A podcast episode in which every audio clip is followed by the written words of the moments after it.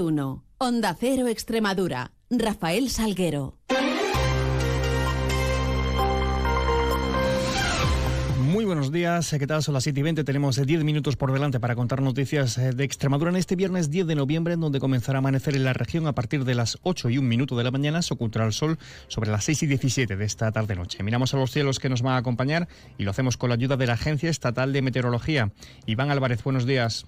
Buenos días, hoy en Extremadura nos levantaremos con nieblas matinales, sobre todo en los valles de los grandes ríos y en el resto de la comunidad, con el cielo despejado. Aún así, al final del día tendirá a nublarse en el norte, sin descartar precipitaciones, aunque de carácter débil y dispersas. El viento soplará de componente oeste de forma floja y las temperaturas sin grandes cambios. Alcanzaremos los 20 grados de máxima en Badajoz y en Mérida o los 17 en Cáceres. Es una información de la Agencia Estatal de Meteorología. 7.21, continuamos.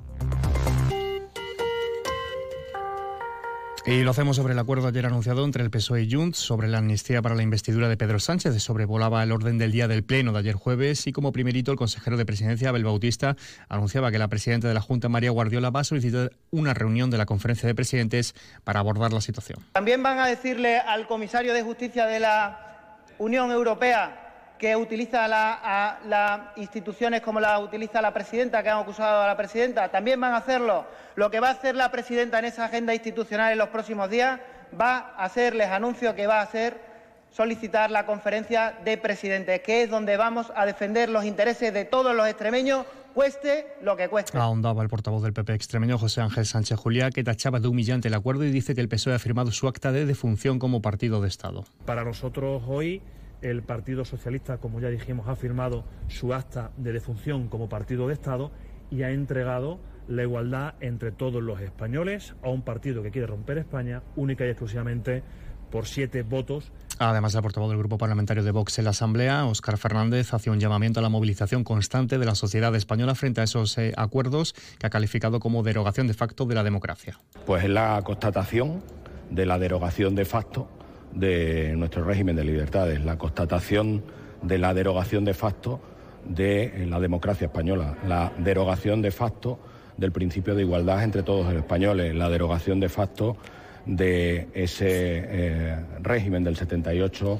Como contraparte, la portavoz del Grupo Socialista, Soledad Vega, asegura que el acuerdo es un paso muy importante para resolver un conflicto desde la política y el diálogo e implicando a los independentistas en la gobernabilidad del país. También se pregunta por qué los acuerdos que realiza el PP son mejores que los del PSOE. ¿Qué problema tiene el Partido Popular con la democracia? ¿Qué problema tiene el Partido Popular con las instituciones y con el sentido de Estado que se le presupone como partido de gobierno que es. ¿Y por qué consideran desde la derecha en este país y en esta región que sus acuerdos son más legítimos que los que podemos alcanzar otros. Por su parte, la portavoz de Unidas por Extremadura, Irene de Miguel, dice que el acuerdo representa a la mayoría de los ciudadanos que quieren avanzar y que estamos de enhorabuena. Creo que hay una mayoría de la ciudadanía que quiere más democracia, mejor democracia, y esto supone avanzar hacia un gobierno democrático, con lo cual creo que estamos de enhorabuena. Por cierto, en torno al medio millar de personas se concentraban en la tarde de tarde noche de ayer frente a la sede local del PSOE en Cáceres, en la Plaza de Noruega, en Los Fratres, para mostrar su rechazo al acuerdo de investidura de Pedro Sánchez entre el PSOE y Junts, en, que se recoge entre otras cuestiones esa ley de amnistía. Los participantes llegaban convocados por redes sociales, al igual que en otras ciudades españolas, y la protesta se desarrollaba de forma pacífica sin registrarse ningún incidente reseñable.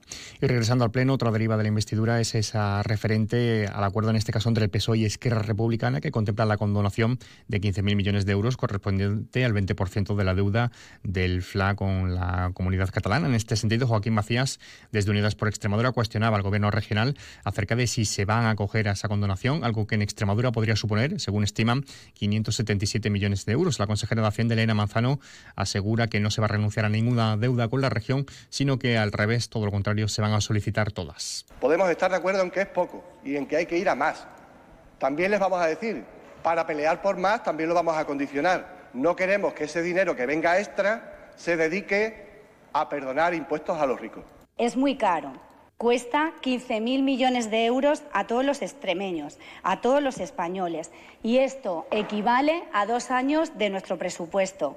Por otra parte, el PSOE presentará una queja formal ante el Consejo de Transparencia eh, ante las decisiones adoptadas por el Gobierno de María Guardiola en esta materia, al, detectar en las declaraciones de bienes de los cargos públicos y eventuales de la Junta hasta 42 posibles casos de conflicto de intereses. Lo apuntaba José María Bregeles. Desde nuestro grupo parlamentario creemos que no se está haciendo lo suficiente, que todas las medidas que se han tomado van hacia atrás en materia de transparencia y buen gobierno. Por último, el PP y Vox derogarán la actual Ley de Memoria Histórica y Democrática de Extremadura y van a articular una nueva norma que promueva, dicen, la concordia, el respeto, la memoria y la dignidad de todas las víctimas. Mientras que, por otro lado, el PP rechazaba este jueves en la Asamblea, junto al PSOE y a Unidas por Extremadura, una propuesta que era presentada por Vox para implantar el PIN parental en la región. Noticias en Onda Cero Extremadura. En clave agraria, más de mil cabezas de ganado ovino, caprino, bovino, equino y gallinas, entre las que destacan las de raza extremeña azul, se van a dar cita en la Feria Agroganadera de Trujillo, que va a celebrar su 39 edición del 16 al 19 de noviembre. La diputada delegada de Agricultura de Diputación es eh, Angélica García participación de todas las IGP, de todas las asociaciones ganaderas que ponen mucho de su parte en un programa muy amplio y en el que es verdad que las ponencias también es una parte muy importante. Por otra parte, les contamos que la cosecha de miel en Extremadura cierra con balance muy negativo, con la producción más baja desde que hay registros, ya que no ha habido ni flores en primavera ni cosecha de miel en, polen y por una alta también mortandad de colmenas, según ha afirmado UPA-UC. Un apunte sindical, CESIF ganaba por mayoría absoluta las elecciones sindicales en Siderúrgica Balboa, es la mayor industria de la región. Se hacía CESIF con nueve delegados, tres más que hace cuatro años, por los cinco de comisiones y los tres de UGT. Y en sucesos, en dos incendios, uno declarado en un garaje en la calle Espronceda de Miajadas, calcinaba en la tarde de ayer cuatro coches y provocaba daños en una motocicleta, y el SPI de Cáceres tuvo que sofocar un incendio en, la, en una vivienda de la cuarta planta de un, eh, de un edificio en la calle Doctor Fleming. Eh, vivía un matrimonio de avanzada edad. No resultaron heridos de gravedad, aunque sí fueron trasladados al hospital por una leve intoxicación de humo. 727.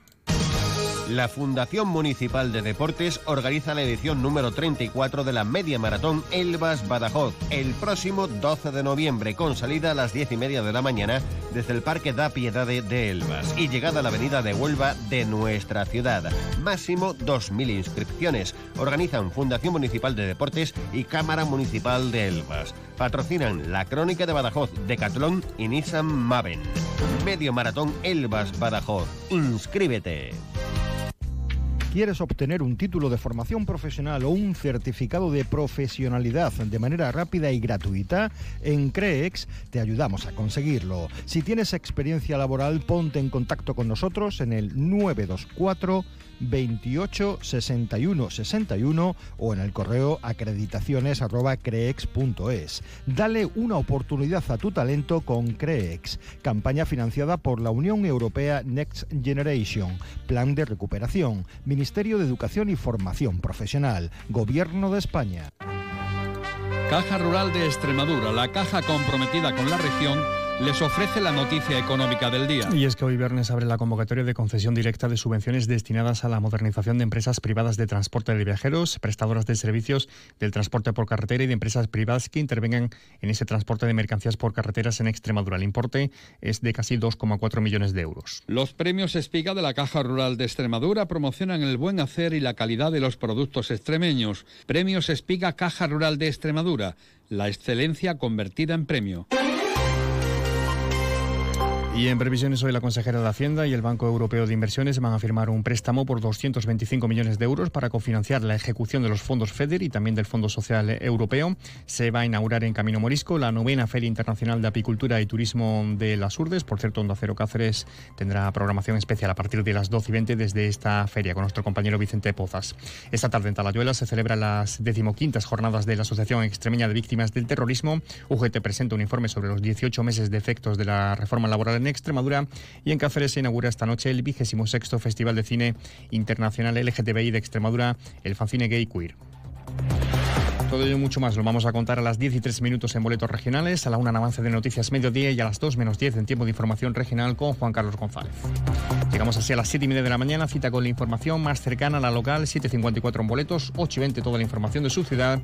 Sigan mientras informados a través de nuestra web y redes sociales y quedan en la compañía de más de uno con Carlos Salsina. Feliz resto del día.